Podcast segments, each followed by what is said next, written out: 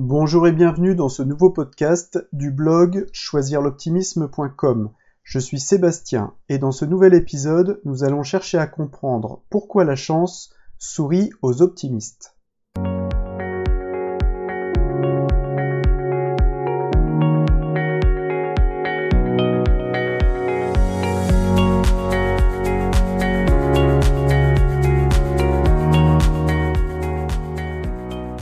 Pourquoi la chance sourit aux optimistes?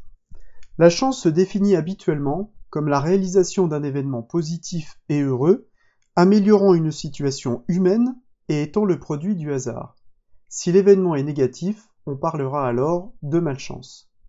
Dans la langue française, il existe de nombreuses expressions pour décrire la chance. Un coup de chance, avoir du bol, la chance lui sourit, un coup de peau, avoir de la veine, c'est son jour de chance, etc., etc.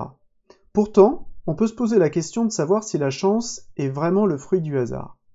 Il y aurait parmi nous des personnes favorisées par le destin à qui tout sourirait, santé, amour, travail, des sortes de porte-bonheur ambulants, et d'autres qui à l'inverse n'attireraient que des événements négatifs.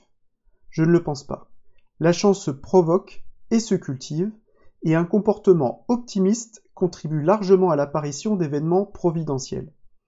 Dans La Compagnie des femmes, Yves Simon disait Les chanceux sont ceux qui écoutent, qui regardent, qui tissent des liens avec des inconnus, qui voyagent et s'étonnent, qui ne se découragent pas et persistent quand tout semble résister. Selon lui, la chance n'est donc effectivement pas le fruit du hasard. Nous pouvons la favoriser ou la provoquer par nos comportements, notre attitude et nos relations. Dans son livre Éloge de l'optimisme, Philippe Gabillet consacre un chapitre entier à la chance. Pourquoi les optimistes ont-ils plus de chance que les autres? Il décrit alors des comportements optimistes qui, selon lui, permettent d'accroître notre capital chance. Je te propose donc de découvrir ces comportements afin de comprendre pourquoi la chance sourit aux optimistes. Quels sont les quatre comportements optimistes permettant de favoriser la chance. Premièrement, pour être chanceux, il faut être curieux et disponible. Louis Pasteur disait La chance ne favorise que les esprits préparés. Pour accueillir la chance, il faut se tenir prêt à la recevoir. Il faut être attentif et ouvert à son environnement. Il faut être capable de la reconnaître lorsqu'elle se présente à toi. Si tu tiens régulièrement des discours pessimistes du type Moi de toute façon je n'ai jamais de chance, cela ne sert à rien que je joue puisque je ne gagne jamais rien. Tu vas voir, ça va encore tomber sur ma pomme.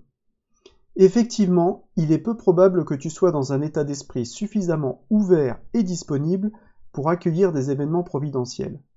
Pour être chanceux, il faut être curieux. Il faut aller à la rencontre de son environnement, découvrir, expérimenter de nouvelles opportunités. D'après Francis Zenz, dans J'ai de la chance, c'est notre ouverture d'esprit, l'intérêt que l'on accorde à son environnement qui est porteur de possibilités et d'opportunités.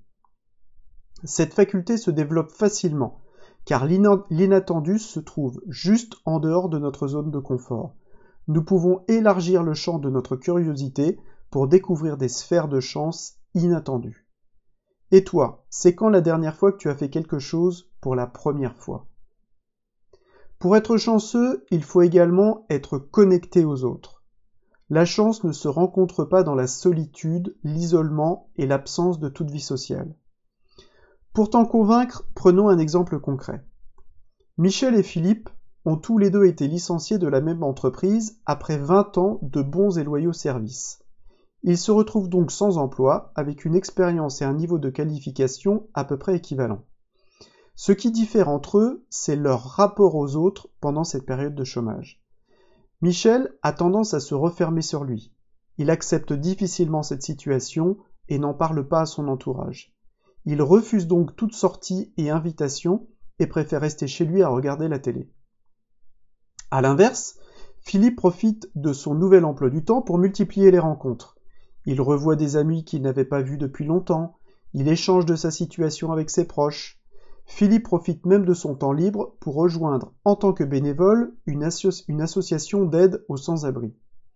Même si j'en conviens, mon exemple est un peu caricatural. Qui, selon toi, a le plus de chances de retrouver un emploi? Michel ou Philippe? Bien évidemment, c'est en créant un tissu de relations et en cultivant ce réseau que l'on multiplie les opportunités de trouver un nouvel emploi. Le raisonnement est le même pour trouver l'amour ou se faire des amis. Philippe Gabillet décrit les chanceux réguliers comme des passeurs d'opportunités. Selon lui, c'est en aidant les autres que l'on rencontre des opportunités inattendues. Pour réactiver ton propre cycle de chance, tu dois désormais être une chance pour les autres. Pour être chanceux, il faut également voir du positif dans le négatif. Tout le monde peut avoir un coup de malchance, les optimistes comme les personnes chanceuses. Le tout est de savoir comment interpréter cet événement malchanceux et surtout comment rebondir. Tout événement même difficile peut être une opportunité pour avancer et se construire. Encore faut-il être capable d'en déceler les bénéfices cachés. Toujours d'après Francis Zenz, le regard que nous portons sur les événements et notre interprétation positive ou négative de ces événements crée des espaces porteurs de chance ou pas. Tout événement que nous vivons est neutre, c'est notre interprétation qui le transforme en moteur ou en frein. Richard Wiseman, professeur de psychologie à l'université du Hertfordshire en Grande-Bretagne et directeur du laboratoire de recherche sur la chance, a mené une étude sur l'interprétation des événements chanceux. Cette étude s'appuyait sur deux panels de 40 personnes, un panel de personnes qui se considèrent chanceuses et l'autre non.